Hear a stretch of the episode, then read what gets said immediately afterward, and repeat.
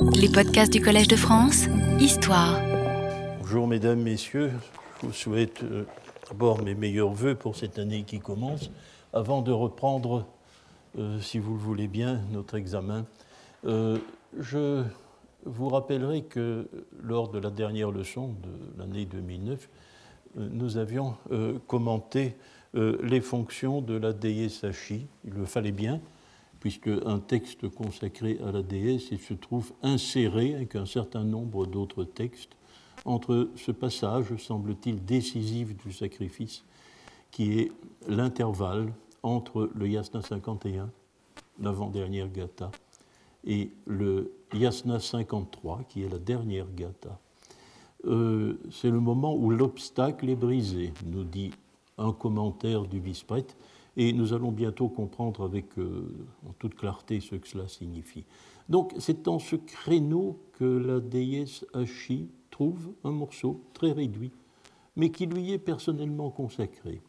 Alors, euh, de l'examen que nous avons mené euh, lors de la dernière leçon, j'ai essayé d'établir que la déesse Hachi, selon une possibilité de compréhension de son nom, était une déesse qui prenait le départ. Elle prend le départ à partir de l'ère sacrificielle, sans doute, pour euh, conduire vers l'Est, c'est-à-dire vers le paradis, la demeure des dieux, la force mentale des officiants. Elle revient, prend un nouveau départ vers l'ère sacrificielle, en char, le motif du char est euh, insistant en ce qui concerne la déesse Hachi, et un char chargé de bienfaits. Hmm? Euh, puisque la déesse est celle qui laisse des ornières profondes, tant son char est chargé de cadeaux pour les hommes, pour les bons sacrifiants. Elle revient vers ce que euh, métaphoriquement euh, le poète de ce secteur du texte appelle la maison, et qui est une désignation de l'ère sacrificielle. Elle vient avec ses cadeaux dans cette ère sacrificielle, et cette maison sacrificielle est alors transmutée en maison domestique, la maison où réside la famille, où Hachi va rester, si possible, longtemps. Le verbe euh, important, cet endroit-ci, c'est Hach, s'associer, accompagner. Euh, dès lors, selon une autre modalité de, la compréhension des mots, la déesse départ est aussi une sorte de déesse chance, hein. sans, le mot, euh, sans la connotation hasardeuse qui accompagne le, mot chance en français. Je pense euh, à Gluck en allemand ou à Lac en anglais, n'est-ce pas? Elle est la déesse du bonheur domestique. Hmm? Euh, et elle reste donc, si possible, longtemps dans la maison des hommes. Alors, il restait une question pendante, c'est celle que nous allons envisager tout de suite. Pourquoi évoquer Hachi à ce moment du rite? Que sa personnalité puisse être établie, c'est une chose, mais pourquoi l'évoquer à ce moment-ci? Alors, si vous voulez bien, nous allons reprendre la première strophe euh, du Yasna 52. Euh, la première strophe du Yasna 52 consacrée à Hachi permet peut-être, enfin, nous inspirera peut-être, comment dire? Bon, la traduction, nous l'avions vue la fois dernière, nous en avions parlé, mais je n'ai pas commenté ce qui fait tout de même euh, l'étrangeté de cette strophe. Euh, le, verbe, le verbe de base est afrinaami, signifie propicier. Il se réfère à un genre rhétorico-rituel euh, tout à fait officiel, qui est la propitiation. le verbe équivalent en sanskrit védique est à la fois plus banal et euh, présente tout de même les mêmes particularités. N'est-ce pas, puisque le verbe pris du sanskrit védique euh, signifie euh, montrer son affection à quelqu'un. D'ailleurs, le mot priya, le mot priya est un des noms de l'ami, si possible. Mais toutefois, ce verbe a aussi une signification rhétorituelle lourde, puisque certains hymnes védiques sont désignés comme des hymnes à appris, des hymnes de propitiation. Euh, c'est un dérivé en, euh, en, avestique, puisque le genre de la propitiation, de la propitiation est désigné par le terme afriti, avec le dérivé d'action anti. Donc, une afriti, une propitiation. la propitiation, ce, verbe se construit avec l'accusatif, l'accusatif de la chose que l'on veut rendre favorable, bien l'abstraction, le bienfait que l'on veut attirer sur quelqu'un se met à l'accusatif, et la personne à qui l'on euh, cherche euh, à faire bénéficier de ces bienfaits euh, est au datif, donc accusatif et datif. Vous voyez qu'ici, il y a une petite, je vais dire une petite irrégularité grammaticale, mais qui est acceptable dans le cadre de l'avestique récent, comme ceux d'entre vous qui en font le savent, c'est que le bénéficiaire de la propitiation est exprimé par une expression qui, dans sa première partie, est au génitif et dans la seconde euh, au datif.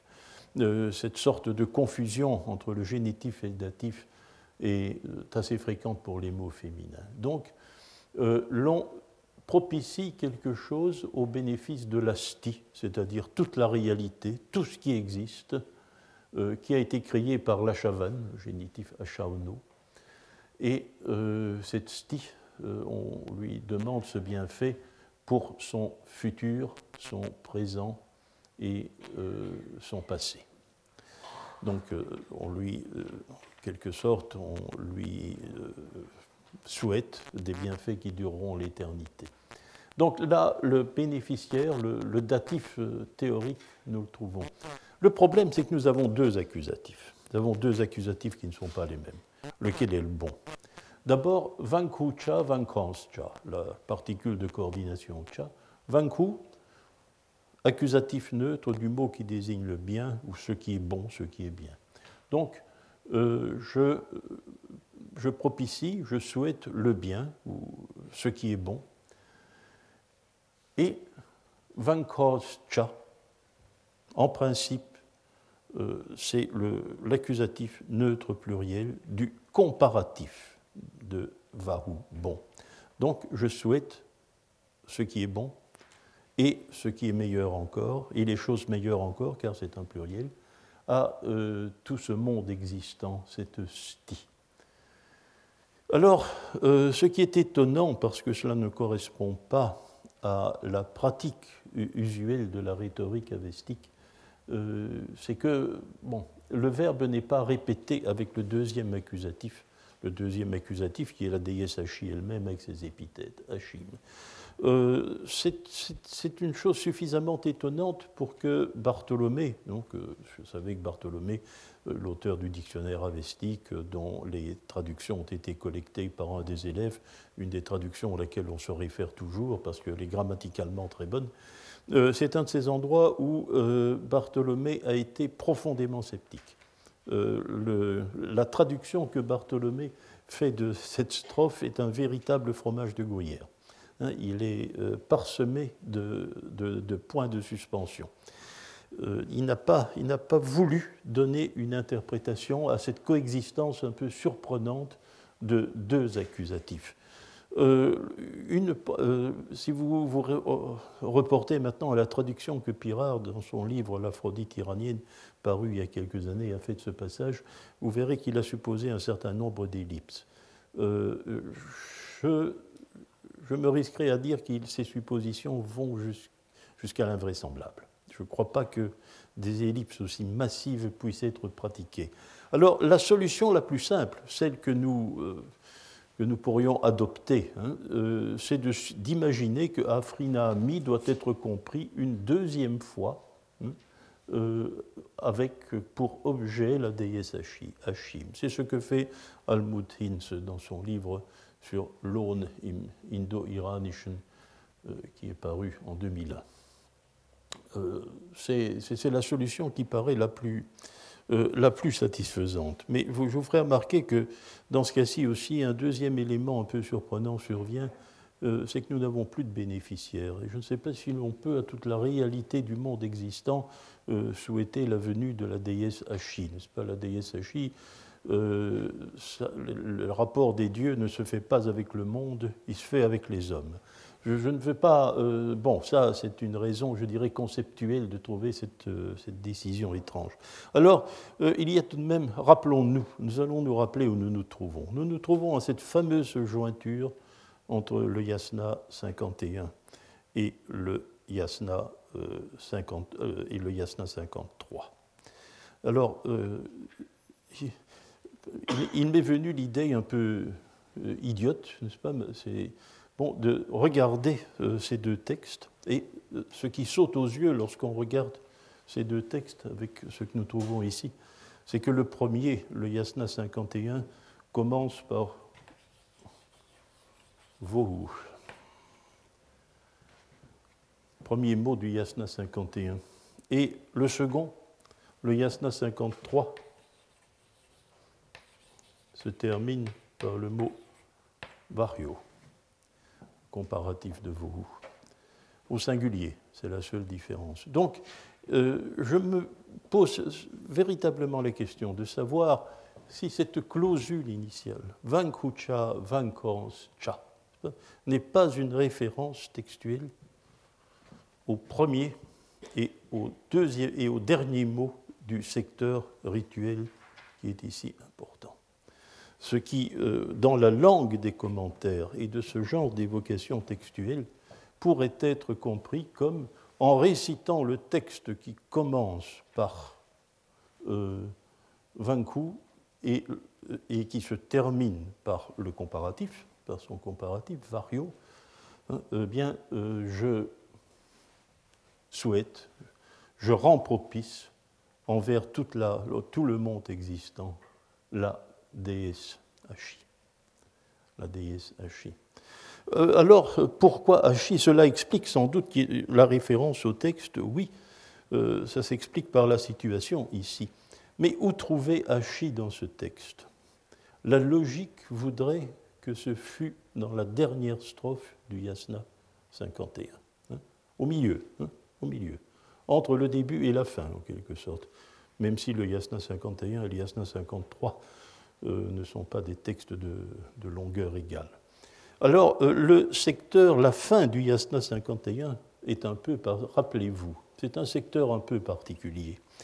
Euh, les trois dernières strophes du Yasna 51, qui en comportent 22, sont, ont été certainement très utilisées par l'exégèse. Pourquoi? Eh bien, prenons la première d'entre elles, le Yasna 20, c'est de ce yasna 51-20 que l'on a extrait le noyau, le, noyau à partir duquel va se développer la fameuse prière Hashem Vohu. Hein? Prière Hashem Vohu qui se trouve en exergue de Yasna 27-14. Hashem Vohu est une clausule de Yasna 51-20. Le Yasna 51-22, lui aussi, euh, a servi à fabriquer les formules de mise en exergue, puisqu'il est le modèle, le modèle sur lequel euh, on va euh, paraphraser, on va le paraphraser, hein. on va réécrire, n'est-ce pas, le, Yasna 51-22 pour en faire la prière Yenkhe Hatam que l'on trouve dans le Yasna 27 donc, modèle du Yankee Hatan pour le Yasna 51-22. Il reste la strophe intermédiaire 21. Strophe 21, comment se termine-t-elle? Eh bien, le verbe yasa, je demande, je demande Hashim. Je demande Hashi. Ce sont les deux derniers mots du Yasna 51-21. Euh, si ceci est correct, bon, euh, c'est à vous d'évaluer la dose de hasard qui est possible, n'est-ce pas Je me suis euh, un peu avec certains embarras, me rends bien compte que je viens de me comporter un peu comme Martin Schwartz, hein, en utilisant les mots épars des gathas. Vous avez peut-être entendu les conférences il y a un an ou deux. mais peut-on considérer ces assemblages euh, ces, assemblages terminologiques, n'est-ce pas, euh, comme, des, comme hasardeux, comme aléatoires. Je n'en suis pas tout à fait sûr. Et j'ajouterai, pour compléter le tableau, que dans le tout dernier texte qui termine l'ensemble ghathique, c'est-à-dire la prière Arya Manishya, qui est en fait la dernière strophe du Yasna 53, mais qui, euh, qui est mise elle aussi, qui est isolée, qui compose un chapitre particulier, parce qu'elle a une puissance particulière, que nous devons d'ailleurs commenter, eh bien, euh, cette expression Yasa Hashim, je demande la récompense, je demande le bonheur, euh, hein, bon, eh bien, euh, cette clausule figure aussi dans le Yasna 54.1. Alors, euh, ce que de, tels détails, s'ils sont corrects, nous ramènent à une idée que nous avons eue très fréquemment à évoquer durant ces leçons, c'est-à-dire que tous ces textes de, de, l'Avesta récent qui cernent, qui servent de t'assertir le corpus gathique, euh, sont des textes qui sont fondés sur un vaste mouvement d'exégèse. Euh, si euh, ces choses sont correctes, cela montre que nous avons ici l'œuvre de gens qui, dont le, métier finalement était de commenter les textes. Cela suppose un commentaire. Nous ne l'avons pas, malheureusement. Nous ne l'avons pas. Et ce qui fait défaut d'une certaine manière, et là je ne veux pas, je ne veux pas spéculer un dans, euh, dans le vide. Hein, quelle, idée se faisait-il de la déesse Hachi? Nous avons vu sa fonction. Je vous ai donné des raisons peut-être pour lesquelles un texte qui lui est entièrement consacré euh, figure à cet endroit du, euh, grand rituel. C'est tout. Hein. Je ne veux pas que nous puissions, que nous puissions aller plus loin, bien tout en vous prévenant d'ailleurs que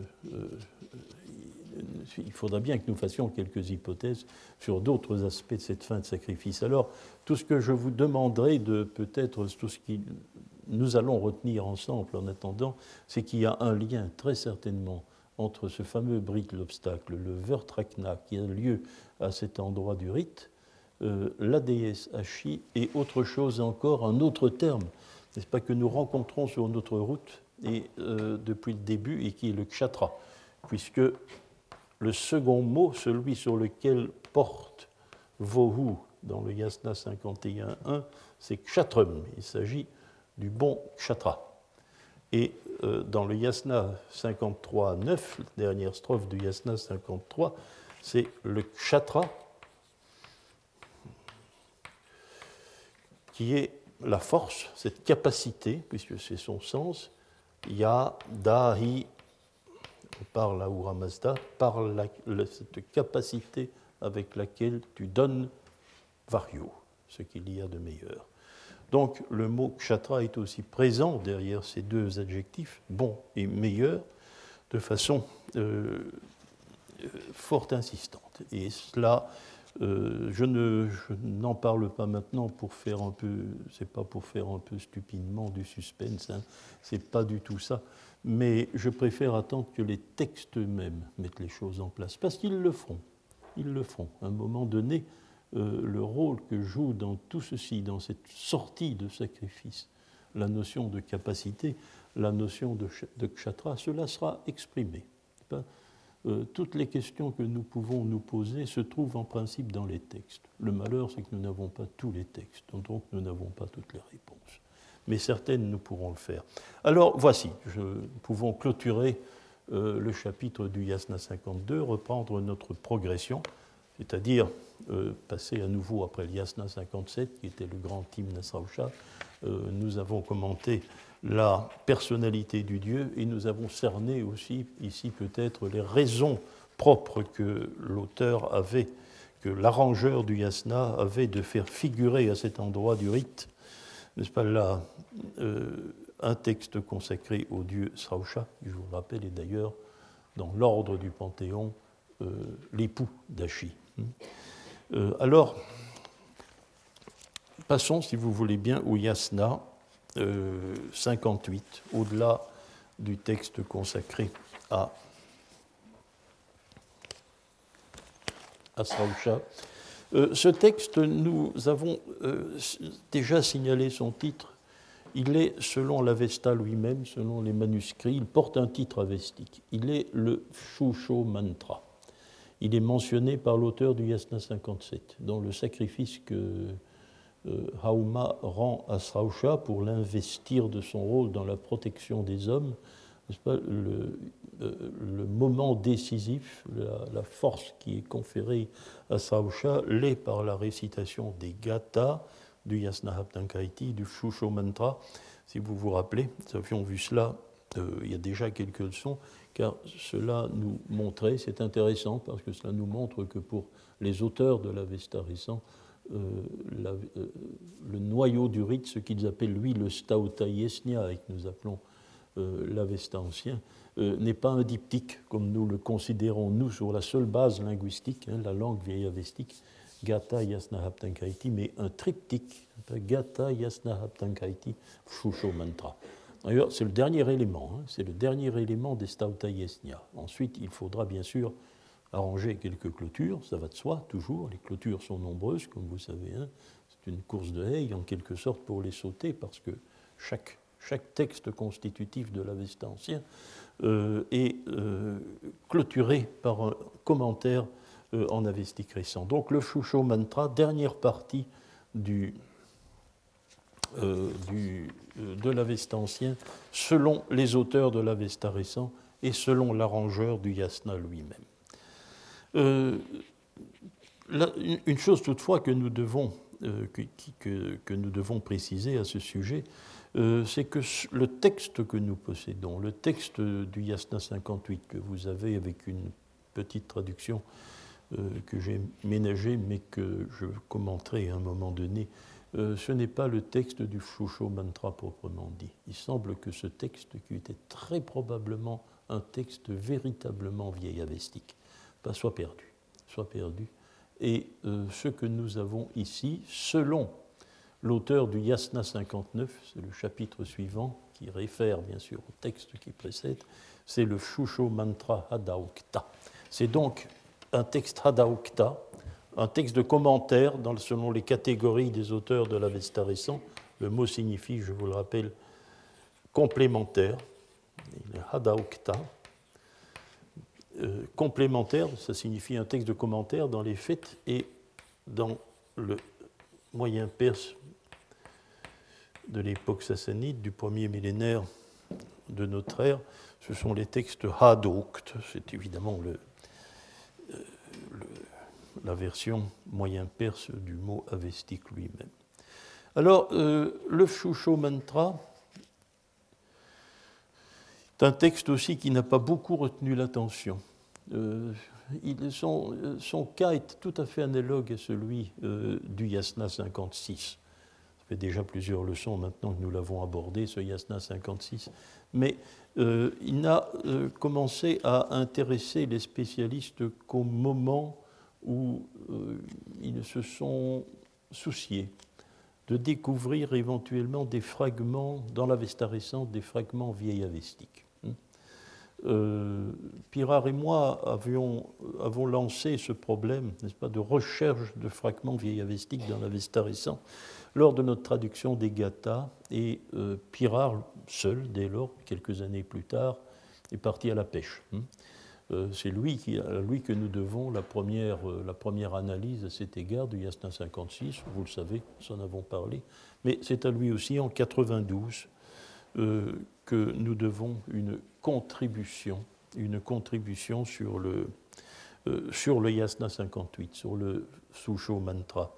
le texte est revenu au premier plan de l'actualité philologique, si vous voulez, dans, notre domaine, pas, quelques années plus tard, lorsque, au colloque de Ravenne en 2003, euh, Xavier Tremblay, mais sa contribution n'a été publiée qu'en 2007, euh, Xavier Tremblay a euh, tenté d'établir que le Shusho Mantra était un de ces textes que l'on pouvait définir comme moyenne avestique.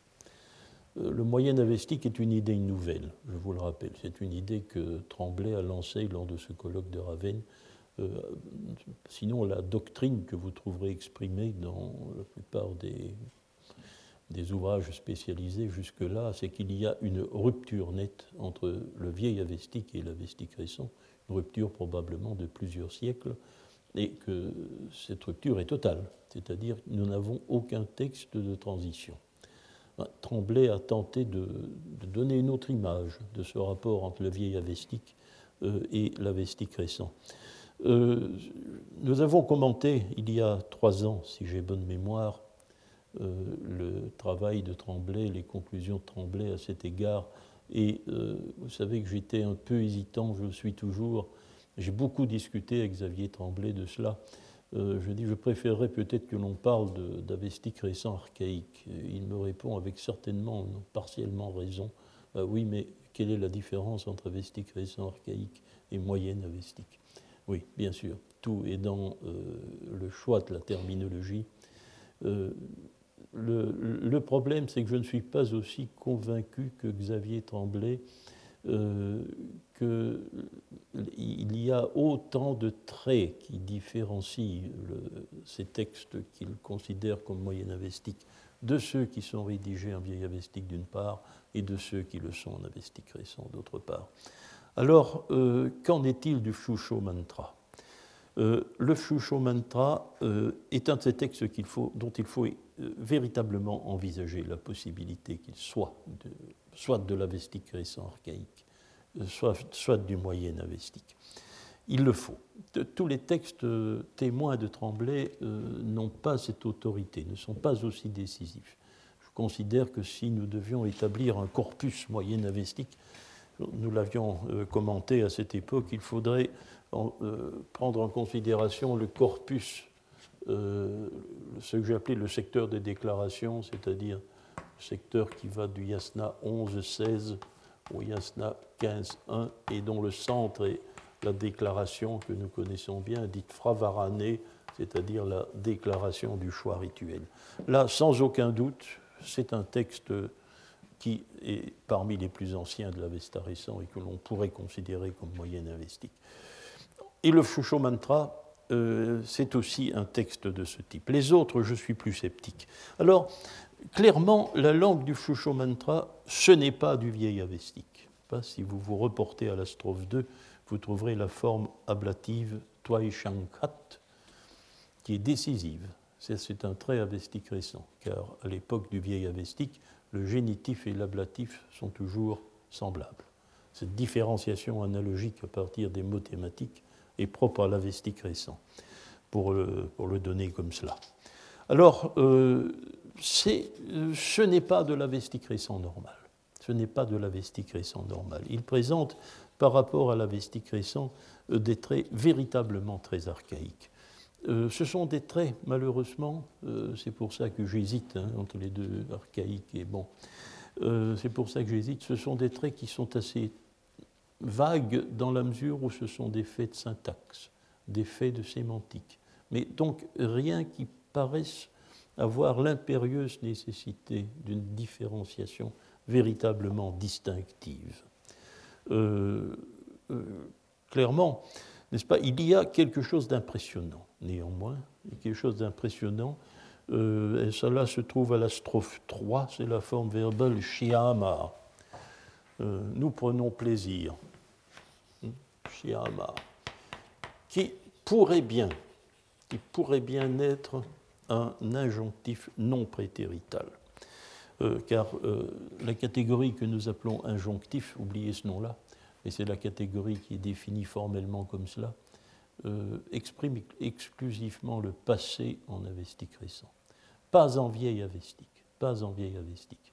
En réalité, c'est un de nos soucis, pas, car nous ne savons pas euh, très souvent, nous ne savons pas, lorsque nous traduisons un texte vieil avestique, si nous devons traduire telle ou telle forme verbale d'injonctif par un passé ou un présent. Bien, alors euh, si ce schéma, effectivement, est un injonctif non prétérital, pour essayer de l'expliquer comme un subjonctif ou un optatif, mais euh, formellement, ça peut être un injonctif. Si c'est le cas, là, c'est un trait qui serait véritablement décisif et qui nous envisagerait de, nous obligerait de considérer de manière tout à fait, ferme que nous n'avons pas affaire à de l'avestique récent, c'est autre chose. Donc ici, l'appellation euh, de moyen avestique serait parfaitement justifiée. Alors, euh, autre chose, maintenant, euh, abandonnons cette. je crois qu'avoir tout de même montré comment il faut considérer dans la chronologie relative de l'Avesta un texte comme celui-ci, ça ne fait pas de doute. Hein. c'est un des plus vieux textes de l'Avesta récent ou quelque chose d'intermédiaire entre le vieil avestique et l'avestique récent.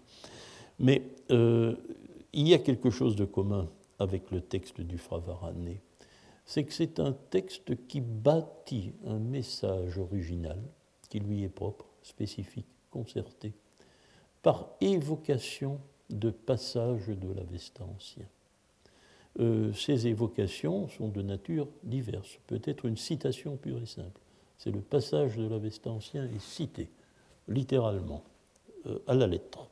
Ou bien il est paraphrasé il est paraphrasé, c'est-à-dire réécrit, réécrit autrement. Le, Fravarané le faisait, n'est-ce pas? Nous avons euh, étudié quelques exemples de ces paraphrases, de ces réécritures. Ou alors simplement allusion au texte par son vocabulaire, par ses clausules, par ses expressions. Mais tout cela est combiné de telle sorte qu'il s'en dégage ben, un message original. Un message original. Il y a toutefois une différence avec le Fravarané. Souvenez-vous, le Fravarané était fondé sur une déclaration de choix rituel euh, où l'officiant se, euh, se, targuait de quatre caractéristiques. Mazda Yasno, je suis quelqu'un qui veut rendre le sacrifice à Mazda. Zarathusтрich, je veux faire comme Zarathustra. Vidaivo, je veux rompre avec les Daivas. Aurat je veux professer la doctrine sur Aura. Et à partir de ces quatre caractéristiques, de ces quatre épithètes, il prolongeait son texte en les commentant chacune. C'est un texte qui se prolongeait sous forme d'autocommentaire. Ce n'est pas cela du tout dans le Shusho Mantra. La même pratique, c'est-à-dire l'évocation des textes vieillavestiques, euh, est euh, utilisée d'une manière tout à fait différente. En réalité, euh, le Shusho Mantra euh, se présente comme deux volets articulés par une charnière, une charnière centrale. Cette charnière, c'est ce que les spécialistes de la littérature orale américain appellent l'omphalos, le nombril. C'est ce qui se trouve, euh, c'est ce qui se trouve au milieu.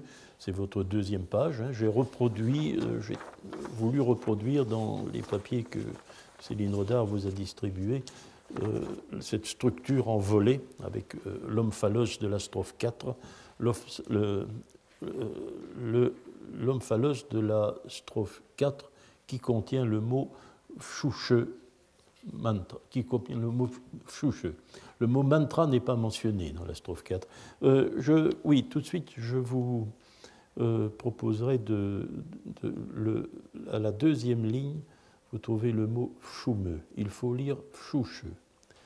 Euh, le mot choumeux qui a été repris ici est une proposition de correction du HRV, mais qui n'a pas été acceptée. Il faut donc, euh, comme dans le titre, avec euh, la tradition antérieure et celle d'aujourd'hui aussi, celle de Tremblay, lire choucheux. C'est un mot qu'il nous faudra commenter, je vais le laisser. Donc, c'est le terme choucheux, charker mahi, euh, qui euh, sert de, charnière entre les deux volets. Je, euh, oui, donc je ferai remarquer à ce moment-ci, mais je vais commenter plus longuement le, le, cours de cette strophe, que cette petite clausule, Chouche Charker Mahi, est probablement là le seul fragment que nous trouvons du texte original. Ça, c'est une clausule vieille avestique, c'est elle qui figure à l'omphalos de notre texte. Alors les deux volets, eh bien, ils sont symétriques en quelque sorte, n'est-ce pas? Il s'agit d'évoquer d'abord un genre liturgique. Ce genre liturgique, c'est un nom neutre. Bon, c'est un mot que vous connaissez bien parce qu'il est bon, un mot sanskrit presque passé dans l'usage courant, sanskrit namas, nemar. Euh, comment traduire ces termes? C'est pas bien ces termes qui désignent un genre rhétorico-rituel. Euh, c'est toujours un problème, vous le savez bien. On le traduit par l'hommage. C'est la traduction convenue, l'hommage. Dans la traduction que j'ai préparée et que vous a été transmise, euh, j'ai tenu à affubler ce mot hommage d'une majuscule, afin que vous ne retiriez pas de la lecture, du texte un sens, affadi du mot. Hein, parce que rendre hommage à quelqu'un, bon, c'est très banal. Non, c'est un genre rhétorico-rituel. Par ce genre rhétorico-rituel, nous euh, entrons d'une manière euh, tout à fait spécifique en contact avec les dieux. Donc le namas, le nama, l'hommage, ne savons pas naturellement en quoi cela consiste exactement. C'est vrai que nous serons obligés euh, de faire des hypothèses. Et euh, cet hommage a pour effet de nous assurer une protection. Vous savez, nous avions dit de nombreuses reprises déjà le thème de la protection qui est nécessaire depuis lors, depuis le moment où les sacrifiants ont repris pied dans la vie matérielle, dans la vie de tous les jours, car il faut euh, sur euh, protéger sa vie matérielle, ben, et apparaît dès les premières strophes du Yasna 55, euh, c'est-à-dire immédiatement après euh, que les gathas soient terminés, que leur récitation soit achevée.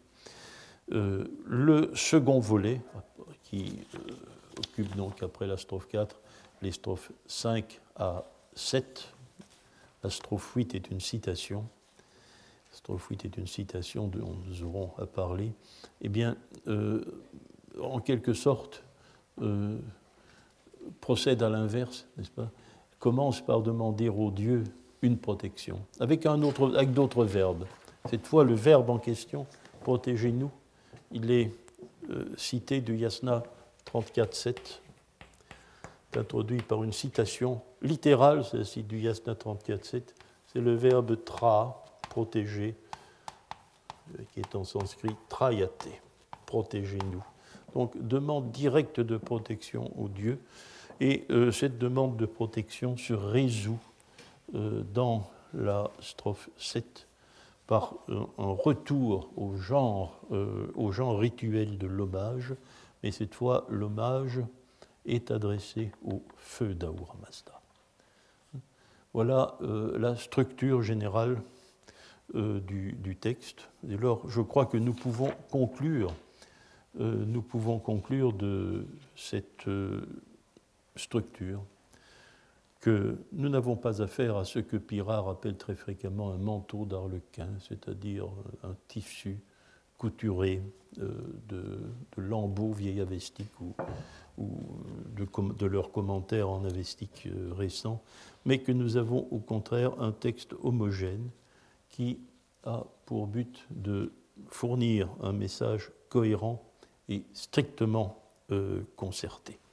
Alors lequel Nous allons tenter de l'établir? Si vous voulez bien, nous allons commencer par lire ce texte ensemble en faisant un certain nombre de commentaires. Donc nous tenons pour un manteau et une cuirasse l'hommage qui a la bonne caractéristique, qui s'associe à Hachi, qui s'associe à Armaïti, et cette caractéristique de l'hommage, c'est la pensée qui a été bien pensée, le texte qui a été bien dit et le geste qui a été bien fait. Donc euh, nous trouvons si cette idée qui est apparemment convenue, n'est-ce pas l'idée, mais l'introduction est de, la triade du comportement, de la pensée, de la parole et de l'action, euh, et qui se traduit aussi par l'appellation générale de chitra, c'est-à-dire de caractéristique de l'hommage. Alors, que, cet hommage nous protège de la nocivité des démons et des hommes, c'est un tel hommage que nous confions nos biens vivants, Gaïta, et nos corps, Tanvas, pour qu'ils les protègent, les gardent, les préservent et les surveillent. Quatre verbes synonymes qui se réfèrent à la protection. Euh, donc nous retrouvons dans cette strophe l'image de confier à une réalité du monde sacré, euh, élément rituel ou divinité, euh, la matérialité des êtres vivants à travers les thèmes Gaïta, Gaïta, les êtres vivants sur la terre matérielle, et Tanvas, Tanu, les corps. Euh, c'est une idée qui était exprimée dès le Yasna 55.1, puisque c'est cette strophe hein, qui euh, servit de modèle au bricolage, comme nous l'avons appelé, du Yasna 55.1.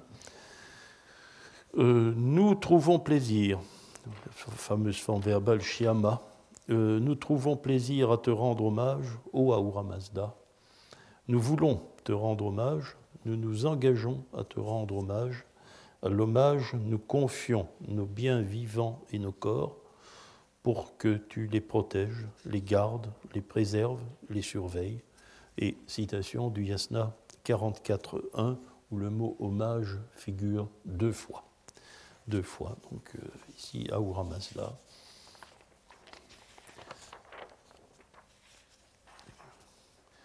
Alors, euh, apparemment, avec l'homme phallos, avec la charnière, nous changeons de monde.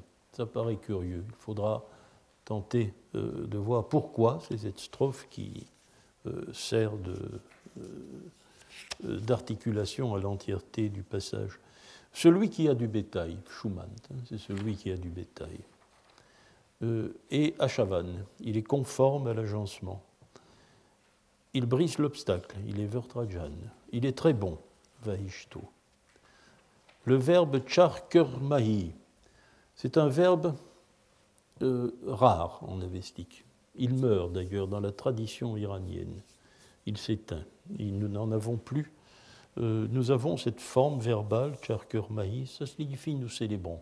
C'est le verbe qui sert à la célébration, à chanter, à célébrer euh, les exploits passés des divinités ou des hommes.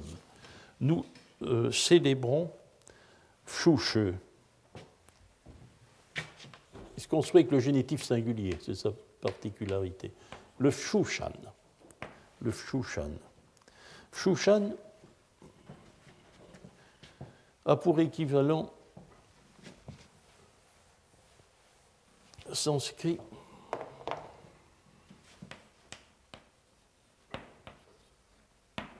Pashushan. Pashushan. Donc le nom du bétail, le sanskrit a perdu la possibilité de le priver de la consonne de la première syllabe, ce que possibilité qui existe encore en avestique, c'est le bétail et un verbe, le verbe san qui signifie conquérir. Celui qui conquiert le bétail, bien sûr, c'est le chef de Razia. Hein, soyons clairs, c'est le chef de Razia. Le verbe se construit au génitif. Hein, c'est pour ça que la forme est un peu euh, particulière, que vous ne retrouvez pas nécessairement parfaitement la racine, euh, la racine san, conquérir, euh, dans le génitif choucheux, mais c'est régulier. Donc euh, nous célébrons le conquérant du bétail. Celui-là, ce conquérant du bétail, il est le père de la vache, gauche. Il est le père de l'agencement, Achat. Le père de l'homme Achavan, c'est-à-dire du commanditaire du sacrifice, si vous vous souvenez, selon nous. Et le père de la réalité, c'est ce stick qui figurait dans le Yasna 52, hein, de toute cette réalité existante, euh, de la réalité existante, éternelle, Haïtio. Euh, excusez-moi, non. Euh, donc il est le père de toute la réalité qui est désirable, qu'il faut choisir à cause de l'agencement, pour son agencement. Et ce père de, tous ces éléments, il est Haïtia, il est donc éternel. Euh, et il rend toute chose bonne, Vankuda. Que celui qui a le bétail, celui qui possède le bétail, le préserve et surveille nos biens vivants et nos corps pour raison, pour toute une série de raisons, pour prix de l'agencement, pour prix du soin de pâture, Bastracha, pour prix de l'offrande, l'offrande généreuse, hein, le verbe rare c'est l'offrande dispendieuse, c'est l'offrande importante. Pour prix du partage, vidisha, pour prix de l'absence de mal, ainiti, et pour prix de ton feu, ô Ahura Mazda. Euh, le feu d'Awamazda, excusez-moi. Je voudrais que, ici,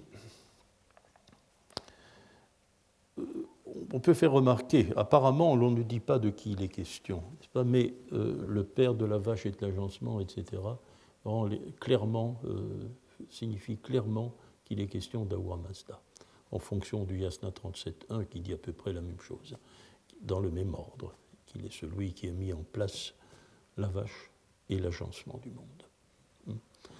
Donc il s'agit d'Awa Mazda, dont le nom est d'ailleurs explicitement mentionné en tant que père du feu, du feu rituel, euh, en dernière position euh, de la strophe. Alors, euh, voici donc cette strophe qui, bien sûr, renoue avec le thème de le thème de la protection, mais en faisant le détour par cette curieuse définition de la divinité comme chef de razzia et comme possesseur du bétail.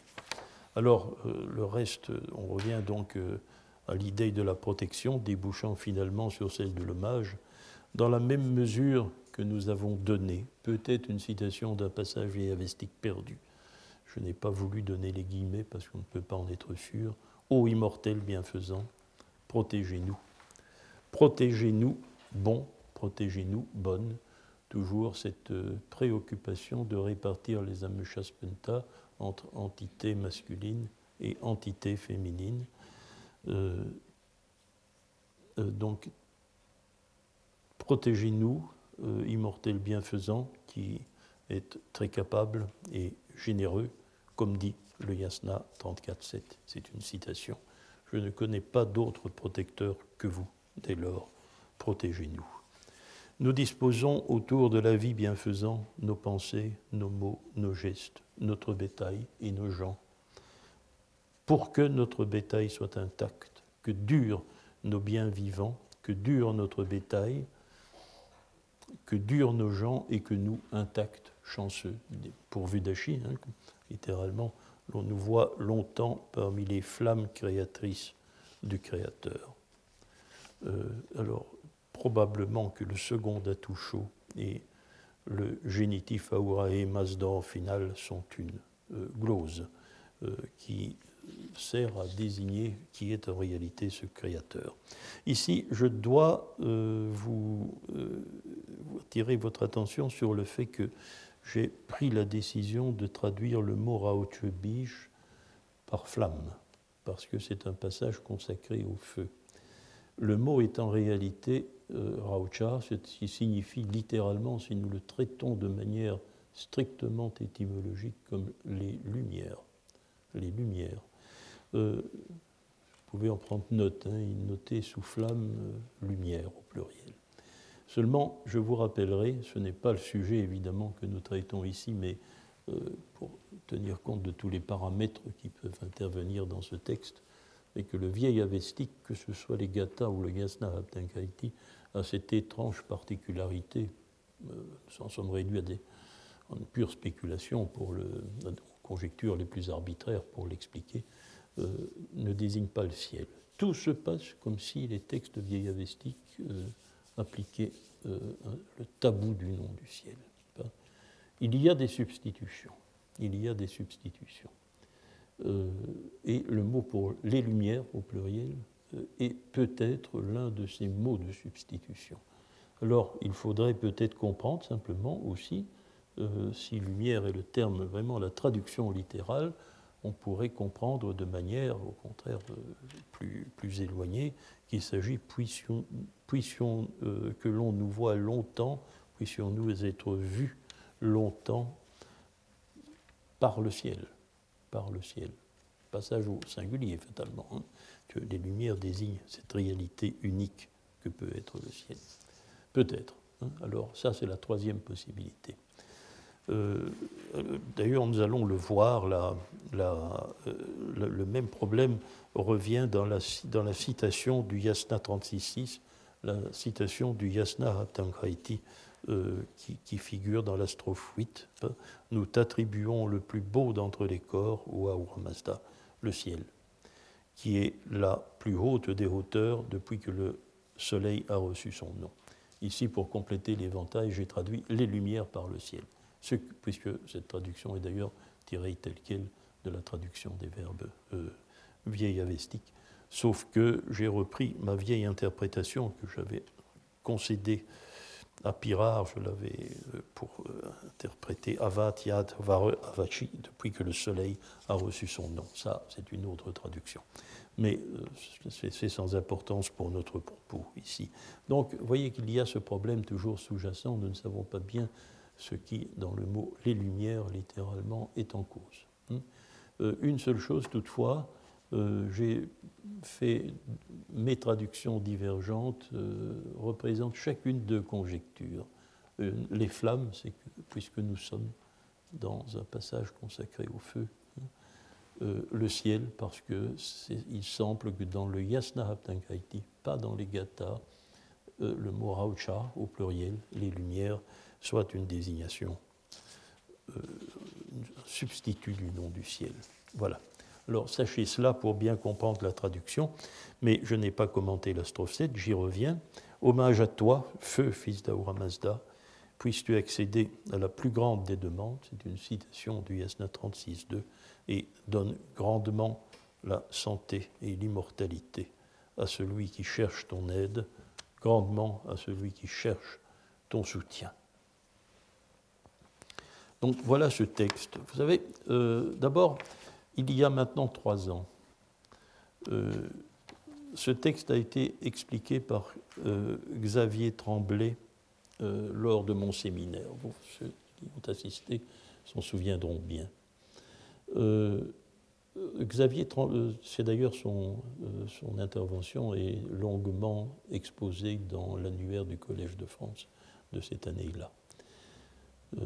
je Xavier Tremblay a fait remarquer ce qui est correct, je me sens obligé de le faire remarquer immédiatement aussi, c'est que lorsqu'on lit ce texte, on ne comprend pas bien. On ne comprend pas bien ce qui se joue. Il n'y a pas de difficultés grammaticales majeures, elles sont, je vais dire, de routine. Hein. Elles ne compromettent pas en général euh, la compréhension même du texte. Je vous ai donné la principale ambiguïté, c'est ce fameux nom des Lumières. En dehors de cela, il n'y a rien qui euh, contrarie une appréhension du fond du texte. Et pourtant, non, n'est-ce pas? Euh, C'est-à-dire que nous avons un texte euh, archaïque, typique de la pensée indo-iranienne ancienne, où le rapport, je dirais, entre l'implicite et l'explicite est relativement compliqué et surtout est extrêmement différent de ce qu'il pourrait être dans un texte moderne. Nous sommes donc euh, obligés de faire fonctionner notre imagination avec euh, tous les risques que cela présente. Celui de donner au texte, celui de donner un texte, au texte bien sûr un sens qu'il n'a pas, hein, qu'il n'a pas vraiment. Euh, alors, quant à la question centrale de savoir quel est le rapport entre les deux volets, cet hommage et cette protection euh, Quel est, euh, euh, avec ce thème de la possession du bétail, de la conquête, puis de la possession du bétail Xavier Tremblay avait fourni une explication. Vous savez que, vous vous souvenez peut-être, il l'avait vu dans Conquérir et protéger, conserver euh, deux faits complémentaires, c'est-à-dire acquérir le bétail, le conquérir, puis le garder, puis le conserver. Euh, ce qui nous amenait automatiquement peut-être à, la, euh, l'intervention finale du feu. Le feu étant en tant que centre de la vie domestique, de la vie d'une communauté, pas le, l'acteur principal auprès duquel pas, on ramène ce que l'on a conquis et auprès duquel on le conserve. Euh, c'était euh, donc là était l'interprétation euh, donnée par Tremblay à ce texte. Nous pouvons le vérifier, mais peut-être aussi un peu compliqué cette, cette conclusion. En attendant, je voudrais vous faire remarquer qu'il y a dans le cours de ce texte, de la première strophe à la dernière, ou à l'avant-dernière si vous voulez, la dernière n'étant qu'une citation, il y a un double glissement. Il y a d'abord un mouvement du Panthéon. Il y a un mouvement du Panthéon. Euh, d'abord, euh, l'on évoque euh, des divinités féminines, les Guenards, les femmes divines, hein, et Armaïti, dans la première strophe. Armaïtishagut. Euh, la deuxième strophe est quelque chose que nous connaissons bien. Hein, euh, le panthéon proprement parlé n'est pas évoqué. On ne nous dit pas à qui l'hommage est rendu, comme d'ailleurs dans la, première strophe. Mais euh, on, a sorti son évocation d'une notation que Cherveux appellerait blame. On passe à l'aspect, pas dans le cadre des rhétoriques contrastées, où dès que l'on fait l'éloge de quelque chose, il faut blâmer quelque chose d'autre. Ici, euh, c'est euh, l'usage de l'hommage comme une protection contre l'hostilité des dieux, des démons et des hommes. Donc la notation blame. Ensuite, la divinité à qui l'hommage est rendu est mentionné dans la strophe 4, Ahura Mazda, mais euh, dans, dans la strophe 3, excusez-moi, c'est à Ahura Mazda aussi qui est consacré la strophe 4, comme je viens de l'exposer dans le commentaire, mais dans le commentaire, on voit une allusion extrêmement elliptique encore aux Ameshaspenta sous la forme du pluriel, votre. Hein. Euh, si nous nous commémorons celui à qui vous devez votre, grandeur, votre excellence et votre beauté. L'intervention de divinité plurielle sont probablement l'introduction en douceur, hein, elliptique des Ameshaspenta, et puis la mention finale du feu, qui deviendra aussi importante. Enfin, dans la strophe 5, les Ameshaspenta comme corps collectif, dûment cité, cette fois-ci Ameshaspenta. Dans la strophe 6, curieusement, Spentamainu, le bon esprit, l'esprit bienfaisant, ça, le commentaire, il faudra, il faudra y venir, mentionné avec Ahura Mazda, génitif final de la strophe. Enfin, dans la strophe 7, le feu, le feu d'Ahura Mazda lui-même. Et la strophe 8 est une citation, est une citation qui concerne le feu. Il y a donc un glissement, l'on passe en revue le Panthéon. passe en revue le Panthéon, les entités féminines de la première strophe ne sont, pas invoquées en tant que personne divine, mais en tant que caractéristique du rite, hein, l'hommage qui s'associe à Hachi et à Armaïti, et les entités euh, féminines finales, la santé et l'immortalité, Ovartat et Amurtat, dans la strophe 7, hein, donner, la santé et l'immortalité, ne sont pas non plus invoquées comme personnalité divine, mais euh, comme des biens que le feu va assurer à, au sacrifiant. Bon. Donc un, plan, un panthéon qui est passé en revue jusqu'à se focaliser dans les dernières strophes sur le feu rituel. Ça, c'est le, premier glissement du texte. Il y en a un deuxième. Il y en a un deuxième. Euh, c'est la source d'inspiration euh, vieille avestique. Euh, dans le premier volet, dans le premier volet, la source d'inspiration se trouve dans le Yasna 34. C'est le Yasna 34. Il y a une citation, une citation du Yasna 34, 34 7, n'est-ce pas, que je vous ai dans la strophe 5 aussi. Euh, mais euh, comme nous verrons, toutes les évocations, que ce soit par citation, que ce soit par paraphrase, proviennent du Yasna 34. Nous avons déjà vu ça, hein, souvenez-vous. Euh, avant que commence la récitation gathique, euh, première fois dans le Yasna 27, 6 et 7, lorsque l'on demande à l'écoute, au Dieu des sonorités d'être présent, c'est aussi le secteur textuel qui intéresse l'arrangeur du Yasna. Yasna 33, Yasna 34. C'est le Yasna 34 qui est en, jeu.